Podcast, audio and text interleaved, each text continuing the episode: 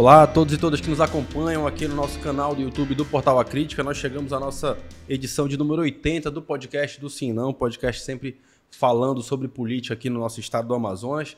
E hoje a gente recebe aqui como convidado dessa edição especial, né, um número redondo, é sempre, é sempre especial, o governador Wilson Lima, o governador reeleito para mais quatro anos de mandato aqui no Amazonas. Governador, boa tarde. Boa tarde, Dante. Boa tarde, Aruana. Boa tarde a quem nos acompanha. O governador fez, a, fez o que eu deveria Me ter feito, apresentou tá a Aruana aqui. Eu sou o Dante Graça, editor do Acrítica.com, e quem está comigo aqui é a Aruana Brianese, diretora de conteúdo de Acrítica. Oi, gente, é um prazer estar com vocês. A gente está de olho aqui no chat, já viu que tem muita pergunta. Daqui a pouco a gente vai falar com o governador sobre isso. Mas eu queria aproveitar para pedir para você que está nos assistindo para se inscrever no nosso canal do YouTube. Se você ainda não curtiu nossa página no Facebook, onde essa entrevista também está sendo transmitida, vai lá e curte. Para a gente é muito importante o seu feedback, a sua participação. Eu vou virar aqui a ampulhetinha para a gente começar essa entrevista. Eu vou começar pela, por essa pergunta que todo mundo está fazendo aqui para a gente. Tem quase 20 minutos que o pessoal está aqui acompanhando já. Sobre, tem muita gente perguntando sobre concurso aqui, governador, falando especificamente principalmente né, da Secretaria de Segurança Pública, sobre cronograma de nomeação, como é que está essa situação, o que, é que tem pela frente para o pessoal aí que está esperando essa, essas chamadas? É, a gente tem uma série de concursos públicos que foram realizados e que estão sendo é, realizados, que estão em fase de homologação. Eu tenho um concurso público para a área de segurança e tem Polícia Militar, Polícia Civil, Secretaria de Segurança e tem também para o DETRAN. Com relação à questão da segurança pública, a gente já convocou Semana passada, 50 aprovados no concurso público é, do Detran e a gente já começou a convocar o pessoal da Polícia Militar para apresentação de documento e também é, o teste de aptidão física. Inclusive, nós cedemos ali o espaço da, é, da, da Vila Olímpica uhum. para que houvesse essa preparação para o pessoal da PM e também dos homens do Corpo de Bombeiro. E aí, à medida em que a gente for superando essas etapas, a gente vai chamando esse pessoal para o curso de formação. Lembrando que no curso de formação é, entram aqueles que foram aprovados para as vagas e também aqueles que passarem no teste de aptidão física. Eu aumentei, inclusive, o cadastro reserva para que mais pessoas pudessem é, ter chances. Então, quem, por exemplo, não for aprovado no, no, no, é, nesses testes iniciais aqui já dão a vaga para aqueles que estão no cadastro reserva. E os próximos a gente está chamando à medida em que a gente for tendo é, espaço fiscal necessário, à medida em que a gente for tendo é, condições financeiras. É claro que é, a gente vai observar um movimento financeiro que da economia que acontece no ano que vem, isso tem a ver com a questão da arrecadação, mas já de antemão, já adiantando algumas medidas que a gente está tomando para que a gente possa é, efetivar esse pessoal que realizou concurso público e realizar mais concursos públicos, eu estou elaborando aqui, é, nos moldes que a gente fez no início do meu mandato, lá em 2019, um pacote de reajuste da máquina. Eu não consegui evoluir em algumas coisas em razão da, da pandemia, recadastramento da folha, por exemplo. No ano de 2019, a gente passou é, um ano de preparação junto ao, ao Bradesco, que é o banco que detém a nossa folha, e a gente começou esse processo em 2020. Fizemos janeiro, fevereiro, quando foi março, veio a pandemia. Então a gente teve que interromper. Só aí eu vou ter uma economia de algo entre 3% e 5% na minha folha. Isso me abre espaço para realizar novos Chamar concursos públicos. É. Chamar mais gente também realizar novos concursos públicos. Mas data certa ainda não tem, pra, de um, um, cronograma de chamamento, por exemplo, não, não a gente tem. não tem um cronograma, mas a, a, a, a, eu vou chamar o mais rápido possível. É, esses concursos que eu realizei agora, a nossa meta é chamar todos no ano de 2023. Tá. É Outra coisa que você falou é que precisa aproveitar esse gancho. Uhum. De novos concursos, já existe alguma área e que foi identificado que precisa ser priorizada para esses novos concursos? Segurança, educação, saúde e assistência social. Só. Quase Só mesmo. Aí eu tenho. É, mais ou menos 60% dos servidores uhum. públicos da Ativa. Uhum. 60% ou 70%. Ainda, ainda complementando esse assunto, só para dar satisfação para quem está nos acompanhando aqui, sobre a situação da PGE também, que também foi concurso que foi realizado. PGE né? também foi, foi realizado concurso público, eu vou chamar no ano que vem. Já tem, de novo, só para esclarecer? Já tem não, um eu não prazo tenho uma, eu não tenho Também. uma data específica, porque eu dependo muito de como é que eu vou fechar esse ano de 2022. Porque aí a gente tem limites que são impostos pela lei de responsabilidade fiscal. Agora, tem uma coisa que me deixa muito otimista, e isso é importante para quem está fazendo esses questionamentos, que eu estou fechando o ano de 2022 abaixo do limite prudencial de gasto com o pessoal. É a primeira vez que isso acontece desde 2015 no A Estado. gente chegava em setembro, outubro ali já. Já estava estourado. Já ficava preocupado como é que vai pagar o E aí- décimo, né? s- Só que aí tem alguns fatores que contribuíram para isso. Por exemplo, o aumento da arrecadação do Estado, né, outras fontes de receita que a gente conseguiu prospectar. Então, isso fez com que o Estado conseguisse esse equilíbrio fiscal, conseguisse fechar o ano é, com, com uma arrecadação interessante e, naturalmente, que esse percentual, à medida em que é, o- o- a receita vai aumentando, esse percentual do gasto de pessoal vai diminuindo automaticamente. Agora, já pulando aqui para essa pergunta que eu tinha anotado para fazer, sobre a arrecadação mesmo, né? O orçamento de 2023 que está na Assembleia é de 26,2 bilhões, mas tem ali já sinalizando uma queda na arrecadação do ICMS por conta de alterações legais que foram feitas ali. né? É, a- a gente ainda não sabe.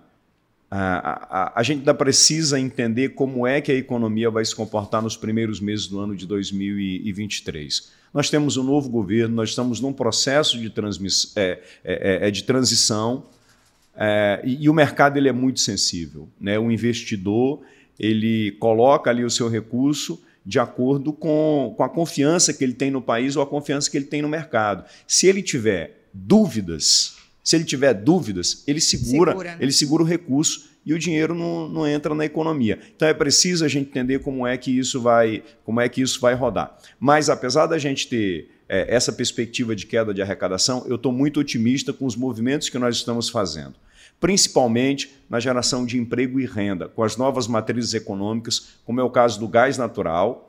É, toda semana eu recebo um investidor diferente querendo, é, é, querendo prospectar negócios aqui no estado do Amazonas por conta do gás natural.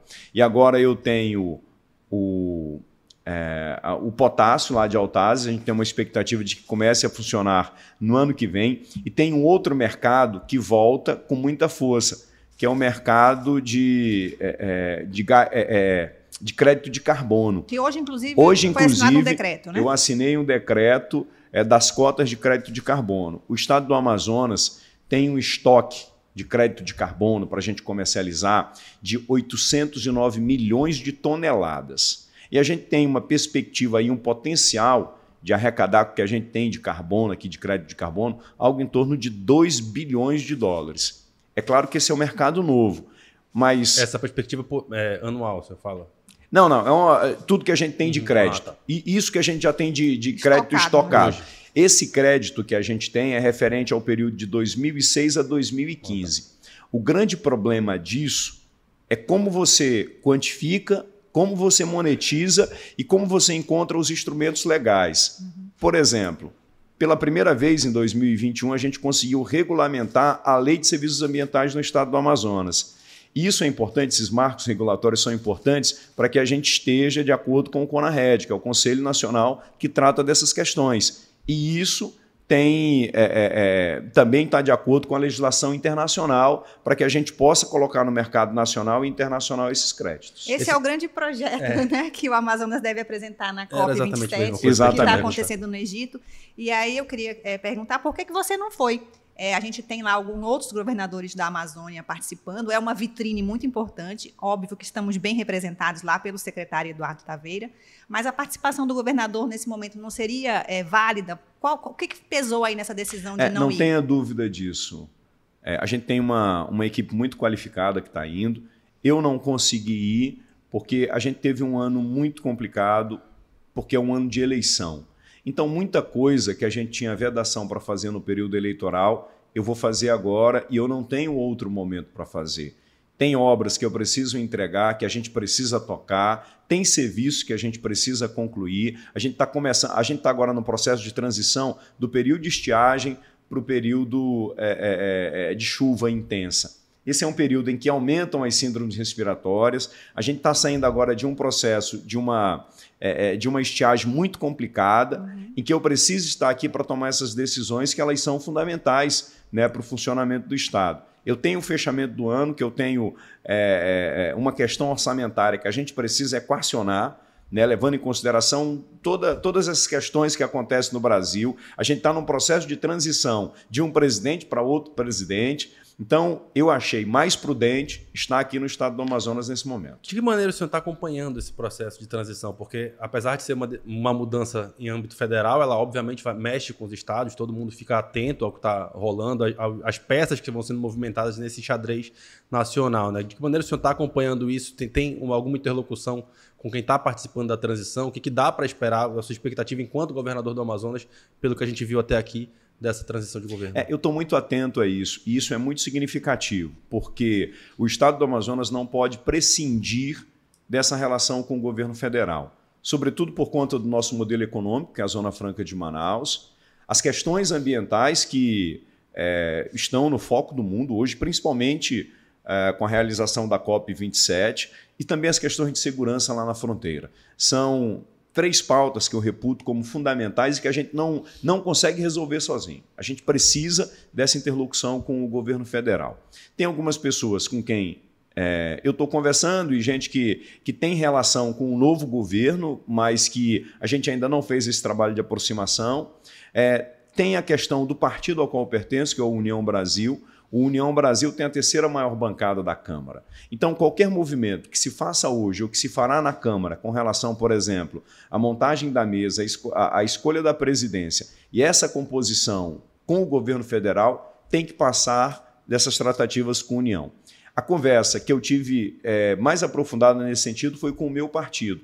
E eu estou esperando o posicionamento do meu partido para que a gente possa seguir nesse, é, nesse processo. Todos sabem que eu tenho um alinhamento com o presidente Bolsonaro, esse é o meu alinhamento político, mas não me furto de conversar com quem quer que seja. Eu fui eleito governador do estado do Amazonas para representar essa população. E esse meu compromisso está acima do que qualquer está acima de qualquer questão político partidária. Eu não tenho problema de conversar com quem quer que seja. Desses três eixos que o senhor citou, aí a gente tem na parte da Zona Franca, Marcelo Ramos na transição né, do grupo de indústria e comércio.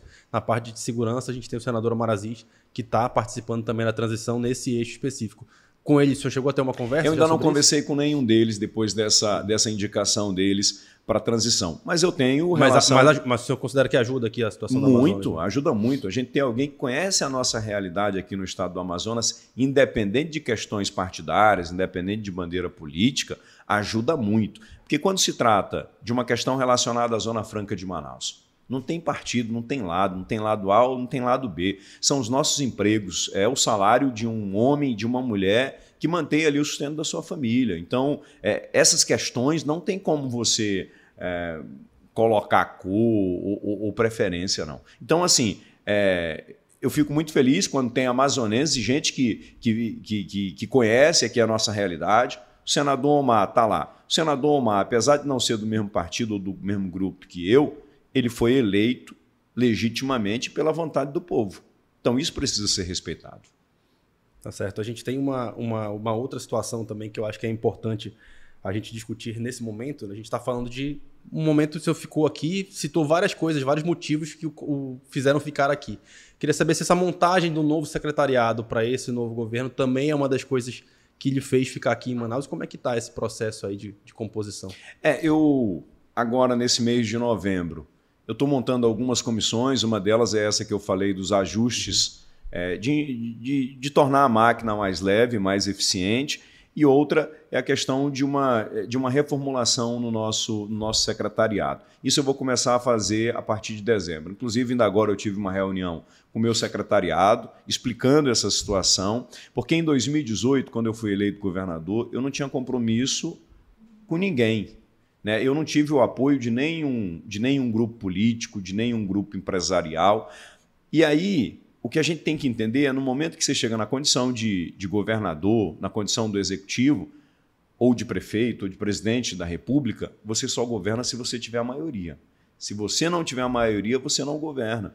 Eu consegui fazer aqui um arco de aliança muito poderoso, muito forte. Inclusive, nós elegemos a maior bancada de todos os tempos na Assembleia Legislativa. Nunca nenhum partido no estado do Amazonas conseguiu fazer seis deputados como a gente fez. De uma vez só. Né? É, de uma vez só.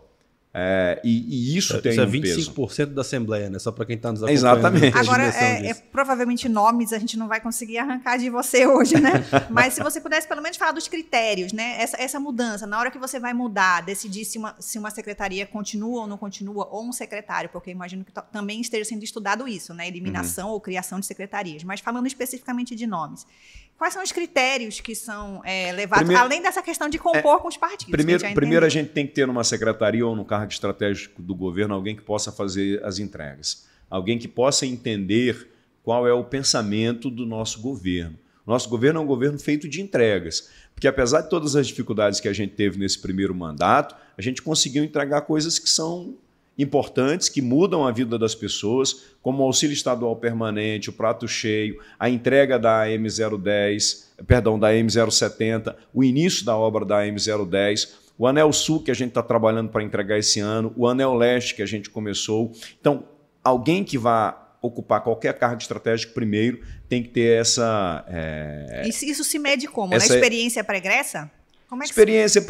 pregressa, formação da pessoa. Isso daí são critérios mais técnicos que a gente vai uhum. avaliar com os nossos técnicos. É, e tem também a questão é, daqueles que foram eleitos e dos grupos part... É, é, é, dos políticos que tiveram aqui, dos grupos políticos, que a gente tem que discutir com esse pessoal e também fazer com que eles nos ajudem a governar. Quem nos ajudou a chegar aqui será importante nesse segundo mandato para que a gente possa fazer aquelas entregas que a gente se comprometeu em fazer. Na hora que o senhor fala em entregas, o senhor citou muito aí obras estruturais, né? Tem uma pista que vai ter mudança na infraestrutura? Eu não disse isso. Fica no ar, então. De gente, tem muita então. gente na live é. ainda perguntando de concurso. Volta aí que ele, ele já falou, tá? Mas é, vou só resumir aqui. Os concursos que já estão feitos, provavelmente até o fim do ano que vem, todos vão ser chamados. E tem mais concurso aí na agulha, fiquem de olho que provavelmente, né, de, de acordo com o estudo que está sendo feito em relação ao ano que vem, se houver espaço no orçamento, vai ter mais concurso. Só, só para dar um dado para você, no meu governo, eu convoquei 8 mil aprovados em concursos públicos. 8 mil. E para o próximo, o quê? Mais 8 mil? Já tem essa meta? No mínimo isso. Olha aí. Próximo mandato, é, né? Não no é, próximo ano, no próximo Não, no mandato. próximo mandato. Falou de um governo, para falando do segundo é, governo. Deixa eu só falar um pouco sobre isso, porque é o seguinte. É, isso tem a ver com a geração de emprego e renda. E, naturalmente, que quando você passa no concurso público, isso lhe dá estabilidade. É, no meu mandato, nós geramos 60 mil empregos diretos. 60 mil pessoas foram empregadas com carteira assinada. É, só pelo nosso Cine passaram 27 mil pessoas. É, a gente teve os empregos que foram gerados no Distrito Industrial, teve os empregos que foram é, gerados pelo, é, pelas nossas obras, enfim, pelos concursos públicos. É, então, assim, a gente tem uma, uma previsão também de gerar algo em torno de 100 mil empregos formais no período de é, nos próximos quatro anos com a, o fomento de novas matrizes econômicas, como é o caso do gás natural, do potássio, é, do turismo e da bioeconomia. É, e o governo anunciou recentemente também o Cine Móvel, né? Então vai levar esse projeto para interior e para bairros, né? Muito interessante. Tem muito servidor na live, tem um outro assunto que interessa aos servidores que a gente precisa perguntar que é em relação ao Fundeb. O governo já anunciou, né, que vai repartir aí a parte que é aquela dos precatórios, mas ainda não foi dito nada em relação à sobra anual que tem todo ano. No, no, seu governo, ano passado, foi o maior repasse de toda a história desse, desse fundo, né? Já tem alguma novidade em relação ao, abono desse ano? Eu vou pagar o abono Fundeb mais uma vez, e não só para os professores, para todos os servidores da educação. É, eu ainda não tenho valores, porque a gente só consegue ter esse valor lá para a partir do dia 12, 15 de dezembro, quando a gente começa efetivamente a fechar o nosso orçamento. E aqui, falando ainda disso, nesse, nesse contexto, eu queria já aproveitar e dizer que amanhã eu anuncio o pagamento da segunda parcela do 13 terceiro. Olha, então, servidores que, servidores que, estão na live, além Amanhã. de, é, além de se inscrever no canal, que eu vou ficar pedindo aqui toda hora, vocês também podem espalhar essa boa notícia aí, né? É, eu queria falar um pouco em relação ao auxílio estadual. O auxílio estadual que aqui é permanente, né? É, o governo federal eleito já sinalizou que vai é, fazer algumas mudanças, inclusive vai voltar a chamar a Bolsa Família, né, em nível federal. Mas vai criar algumas condicionantes para que as famílias é, continuem recebendo o auxílio federal. Isso impacta de alguma forma o auxílio estadual? Como é que está o projeto para esse auxílio no ano que vem? É, o, o, o, nosso auxílio estadual ele é baseado no CAD único uhum. do governo federal. A gente precisa entender, a partir de janeiro do ano que vem, quais são esses critérios. Mas aqui já adianto, quem hoje recebe o seu auxílio estadual está garantido, independente da regra que for criada pelo governo federal ou nova regra. E a gente vai ampliar para mais 50 mil famílias. Hoje são 300 mil. São 300 né? mil. Então, a partir do ano que vem, para mais 50 mil famílias. E tem uma coisa que é interessante, Aruana, é que é, algumas pessoas deixaram de receber o auxílio estadual porque mudaram a sua condição social. Uhum. Inclusive, teve esses dias eu recebi uma cartinha que me deixou muito emocionado. Uma senhora foi pessoalmente lá na Secretaria de Assistência Social, devolveu o cartão, dizendo que arranjou o um emprego, disse assim: Olha, eu estou vindo aqui devolver o meu cartão para que possa ser entregue para outra pessoa e ajudá-la também a chegar à condição que eu cheguei. Dessas 50 mil famílias, já há esse cadastro ou vai ser, vai ser aberto? Não, já tem, já tem, já tem um cadastro, a gente pega aquelas pessoas que estão no CAD único. Tá. Eu queria voltar aqui para um ponto. O senhor destacou, inclusive, que o União Brasil, seu partido, elegeu né, seis deputados ali na, na, Assembleia. E fora os partidos aliados, é uma bancada né, extremamente tranquila, digamos assim, para o senhor lá no, na Assembleia. De que maneira o senhor pretende se posicionar em relação à, à eleição da Assembleia Legislativa? A gente tem um Roberto Cidade como candidato, ele faz parte do seu grupo, do seu partido, mas já há alguma orientação para os outros membros da bancada? Olha, ninguém lança, ninguém vai lançar candidatura, vai ser ele só o candidato do nosso grupo? Como é que isso está sendo gerido internamente? Porque também é, é importante. Eu tenho, eu tenho conversado muito com, com, com, o presidente da Assembleia, presidente que é do nosso partido, que é do, do, é, do União Brasil. Essa é uma composição que é basicamente feita entre os deputados. É claro que o União Brasil, como sendo o partido que tem a maior bancada, que tem o governador, né, também membro desse partido, que a gente tem uma força muito grande nesse processo. Conversei com o Roberto Cidade, tenho conversado com os outros deputados também e tenho deixado eles muito abertos para que eles possam tomar essa decisão, entendendo que, que os poderes, cada um, tem a sua independência. O que eu trabalho é para que a gente tenha alguém na Assembleia em que a gente possa ter essa interlocução. Porque resultado do trabalho da Assembleia, a gente conseguiu aprovar o auxílio estadual permanente, a gente conseguiu aprovar uma série de leis que foram importantes para que o Estado pudesse avançar. O senhor conta com deputados ou deputadas aí eleitos nessa composição de secretariado? Isso daí eu vou começar a tratar a partir de dezembro.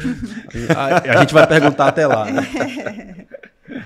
É, ainda em relação à União Brasil, é agora em nível federal, né? É, você já falou aí que está esperando uma sinalização do partido, como é que vai ser a postura. A gente vê o partido um pouco dividido, alguns de declaram é, uma tendência para fazer, compor ali com o governo federal, com o novo governo federal, outros já querem ficar na oposição. É, eles te, vão perguntar a tua opinião e se perguntarem qual é a tua opinião. É, eu tive uma conversa, inclusive um jantar com o presidente, também com o vice-presidente, há aproximadamente é, uns 15 dias, falando sobre essas conversas que já começaram a fazer com, com, com o novo governo e também é, no âmbito da Câmara, para a escolha da presidência da Câmara, composição de mesa e, naturalmente, também com essa interlocução com o governo federal. É, colocaram algumas, algumas possibilidades. O União Brasil é um partido muito mais pragmático do que ideológico, então é um partido que está preocupado é, em fazer com que aqueles que receberam um mandato possam cumprir é, o seu papel. Eu, por exemplo, na condição de governador, eu preciso tocar os projetos que são importantes para o povo do Amazonas. E foi isso que eu deixei claro para o é, presidente. É importante esses posicionamentos do, do, partido, os princípios do partido, o que o partido defende, mas eu preciso aqui ter governabilidade. Então, assim, é importante que a gente mantenha uma boa relação com a Câmara e uma boa relação com o governo federal. A gente tem acompanhado ainda, olhando desse, desse âmbito nacional, uma movimentação desse grupo de transição que está comandando os planos aí do novo governo, uma reativação daquela ideia do Mais Médicos antiga, né, que foi acabando se perdendo ao longo dos anos, dessa vez sem estrangeiros.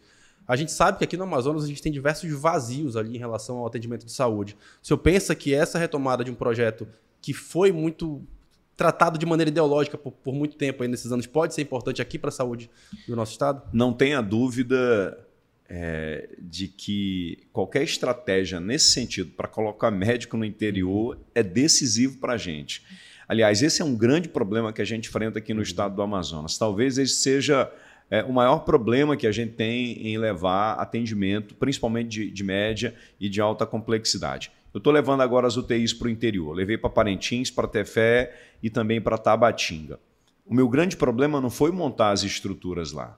O grande problema foi colocar profissional operar, né? especializado para acompanhar isso daí. Uhum. Médico intensivista, enfermeiro intensivista. A gente, é, no modelo que a gente fez de contratação, a gente não, contra, não fez contratações individuais. A gente contratou uma empresa que pudesse resolver todos esses gargalos. Então, é uma empresa que está resolvendo tá isso. Está funcionando? Está funcionando. Está funcionando. A gente tem tido resultados muito significativos. Mais de 500 pessoas já foram atendidas por essas é, unidades que a gente tem no interior. O que antes era regra, é, trazer o paciente grave para ser para vir para uma UTI aqui, hoje é exceção.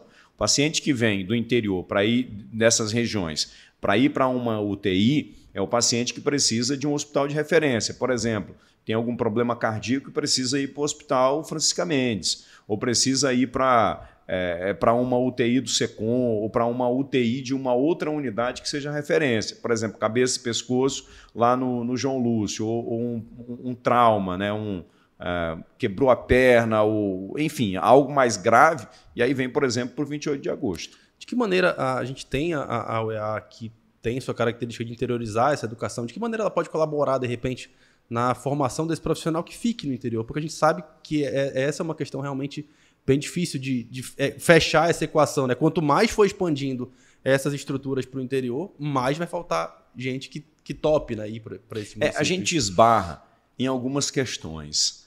É, a, a, gente já tentou colocar algumas condicionantes, por exemplo, que o, o aluno formado da UEA tem um compromisso de passar dois, três ou quatro anos no interior. Só que eu não posso é, colocar isso como uma condicionante, amarrar, amarrar um profissional, levando em uhum. consideração uhum. que isso é um ensino público, um ensino uhum. gratuito.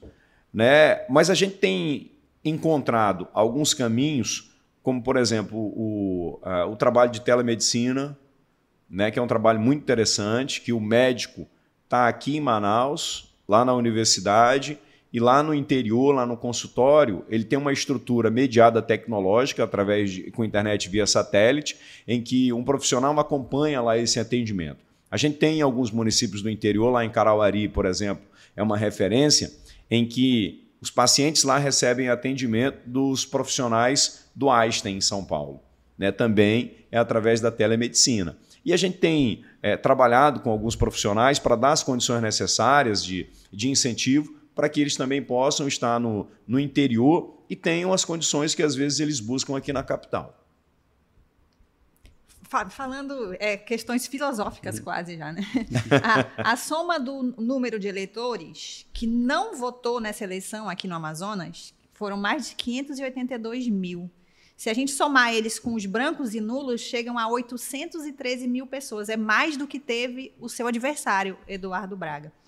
É, isso é uma coisa que, como político, te preocupa? Pessoas que não querem é, participar, ou não vão votar, ou vão votar e votam nulo. E como trazer essas pessoas para participar de uma sociedade mais ativa, em que elas sejam também ouvidas para que o governo avance? É, tem, que fazer um trabalho de conscientização. Né? No momento em que você é, deixa de tomar essa decisão, alguém toma essa decisão por você. Há um desgaste natural da, é, do meio político, de muita gente que é, que está desacreditada desse processo. E eu acredito que esse é um trabalho de, de conscientização, um trabalho do dia a dia, um trabalho de mim enquanto governador, do prefeito, do presidente, dos parlamentares, e um trabalho também da imprensa de, de, de massificarem, divulgarem a importância que é você ir exercer ali o, o seu direito de cidadão. Ali todo mundo se iguala na hora do voto, né? não tem cor, não tem raça, não tem condição social. Então é importante que as pessoas participem desse processo. Esse é um processo fundamental. Nesse, aproveitando esse gancho do que a Arona comentou, como é que o senhor vê esse movimento que está tendo de, de, questionamento, né, a questão das urnas? A gente está aí há quase quase 10 dias ali de uma movimentação intensa ali na Ponta Negra, de manifestantes que estão questionando o resultado das urnas, as urnas que elegeram o senhor, elegeram diversos deputados, elegeram senadores, elegeram todo mundo que está aí, toda nossa representação política. Né? Como é que o senhor vê essa, esse tipo de movimentação hoje? Essa é uma pauta estado? vencida, né? Ah, inclusive ontem o, o Ministério da Defesa apresentou um relatório dizendo que não houve fraude é, nas urnas. Eu apoiei um candidato, meu candidato perdeu, fiquei frustrado com isso, mas eu me curvo à decisão que foi tomada pela população. Agora, hoje a gente tem também uma população muito dividida, né? Sim. Em que uma metade é, é pró-esquerda e outra é pró-direita. Nós tivemos nesse processo eleitoral a menor diferença entre um candidato e outro. Né? A, maior, é, a menor diferença é da história. É, todo movimento é, de insatisfação ele é legítimo e isso prevê a democracia, desde naturalmente que não afete o direito de ir e vir, desde que não ultrapasse os limites né, que possa estar é, tá invadindo o direito de outrem. Agora, é, na minha percepção, essa, essa insatisfação que faz as pessoas não votarem, voltando para a minha pergunta, né? tem muito a ver um pouco de como elas veem a política. E, e, você é eleito ali em 2018 dentro desse movimento de trazer o novo, né? Vim de fora da política. É, olhando agora para trás, para 2018, para agora a sua reeleição, em que você conseguiu é, bater o seu próprio recorde de governador mais votado, né? É, você já parou para pensar onde é que você quer chegar dentro da política? Eu quero cumprir minha missão enquanto, enquanto governador. O que me trouxe até aqui, Aruana, foi a minha essência, né? a minha essência de, de cidadão, a minha essência de alguém que veio do interior, de alguém que teve é, muitas dificuldades para vencer na vida. Eu quero fazer as entregas que eu preciso fazer para esse Estado. Eu quero fazer entregas que coloquem o Estado do Amazonas num outro patamar. Nós temos obras estruturantes que a gente vai entregar, que eu vou trabalhar para que isso efetivamente aconteça. Eu quero desenvolver as matrizes econômicas que são é, importantes. Quero cumprir esse meu segundo mandato. E para futuro, aí a gente vai ver mais lá para frente. É, quando você entra nesse processo é, político, muita gente aposta em você. Muita gente abre mão é, é, é, de sonhos, abre mão de projetos para poder estar aqui com você nesse projeto. E você acaba se tornando responsável por isso. Então, é, é, algo que a gente precisa ir avaliando ao longo do processo. E a gente precisa também dar uma resposta para essas pessoas que, que precisam de você, para essas pessoas que acreditaram em você e esperam uma resposta sua, esperam um, um, um guarda-chuva e uma orientação da sua parte. Vou cumprir o meu mandato e mais lá na frente a gente vê o que, que acontece. Mas olha só, é, eu pretendo dar minha contribuição e a minha ideia, hoje, é isso que eu penso, é me aposentar aos 60 anos de idade falando em futuro, mas o futuro Tem não... mais uns mandatos aí pela frente, assim, fazendo dá, dá aquela tempo. conta básica de cabeça, né? falando num futuro um pouco é, mais Eu tenho 46 próximo. anos, é, eu tenho mais 14 aí. anos aí pela é, frente. Dá certinho, vou achar um de oito. Fazer, é, era essa conta que eu ia fazer aqui rapidinho. Agora, falando num futuro um pouco mais próximo, né? O senhor fechou uma aliança com o prefeito Davi Almeida, é, que para o seu lado dessa aliança o resultado veio mais rápido, acabou agora a eleição, o senhor conseguiu a reeleição e ele vai buscar, né, daqui tendência natural, buscar a reeleição para prefeito daqui a dois anos. Como é que o senhor pensa em administrar? O que, que vai ser? Vocês tocaram agora o Asfalto Manaus como prioridade. Como é que o senhor pensa em conduzir essa aliança aí pelos próximos dois anos? É, a gente vai continuar a parceria que a, que a gente fez. Inclusive agora já para o início de, de janeiro, e aqui eu já vou é, aproveitar e adiantar mais aqui. Mais um furo, mais um furo. a gente já vai renovar é, o, o, nosso convênio para o passe livre estudantil. É, por conta da vedação eleitoral, eu só podia fazer até dezembro desse ano, então a gente vai fazer já para o é, para o ano de 2023. E a gente vai continuar com essa parceria, assim como eu tenho feito parcerias com todos os prefeitos. Né? A gente sabe das dificuldades que as prefeituras têm, principalmente para é, é, para garantir infraestrutura, como é o caso do, da recuperação do sistema viário, como é o caso do sistema de abastecimento de água, que a gente está uhum. avançando lá em São Gabriel da Cachoeira, que a gente tá, é, tem um projeto lá, lá em Nova Olinda do Norte, como a gente já recuperou lá em, em Atalaia do Norte, é, como a gente já recuperou lá em Benjamin Constant, é, e, e, eu estou indo lá beber água da torneira. né, para garantir, para saber uhum. se a água está saindo de qualidade. Então, assim, é, é, essas parcerias eu tenho feito com todo mundo para que a gente possa avançar. A gente está indo quase para o é, nosso quadro aqui, mas é porque tem. Um, eu preciso fazer a pergunta do Vitor. Vitor, obrigada. Ele mandou um super chat aqui para gente. e, e, ele tem uma pergunta que é ainda sobre concurso, mas é mais específica. O senhor vai autorizar a segunda chamada do CFP da PCAM para completar as vagas já autorizadas que ainda não foram preenchidas? Olha só, essa é uma pergunta muito específica. Bem técnica. Né? eu preciso ver com o meu pessoal. Mas eu, eu, eu vou pedir para a assessoria mandar essa resposta. É isso aí, Vitor. Então... o nosso podcast do Sim Não, que é a hora do nosso sobe e desce.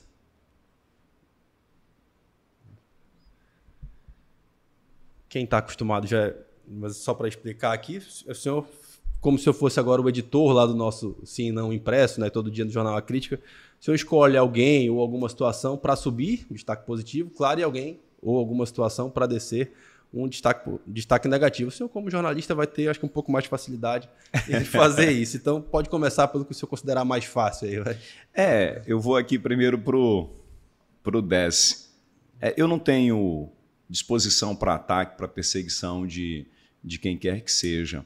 Mas o desce vai para aqueles que, ao longo do, do mandato que a gente fez, é, atrapalharam muito que a gente fizesse as entregas para a população e que não acreditavam que a gente pudesse dar certo. São, são muitos aí ou, ou é uma quantidade mais reduzida? Vocês são da imprensa e conhecem melhor do que eu.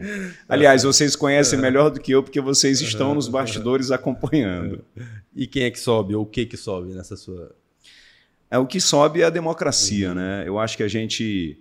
É, a nossa democracia mostrou o quanto ela é sólida, quanto as nossas instituições amadureceram. É claro que a gente precisa avançar ainda mais, mas eu acho que esse processo pelo qual a gente passa agora, né, de, é, é, de crises não só institucionais, mas também de pandemia e de outros processos, mostraram a necessidade das, das instituições estarem cada vez mais unidas. Durante a pandemia, a gente teve é, um, um grande exemplo disso, em que o executivo teve que sentar para conversar com o legislativo, com a justiça, com os órgãos de controle, com o comércio, com a indústria. Era uma briga que todo mundo tinha que estar junto para poder vencer, independente de questões ideológicas, de, questões partidárias, todo mundo que teve, que teve que se unir em torno de, é, de uma única causa.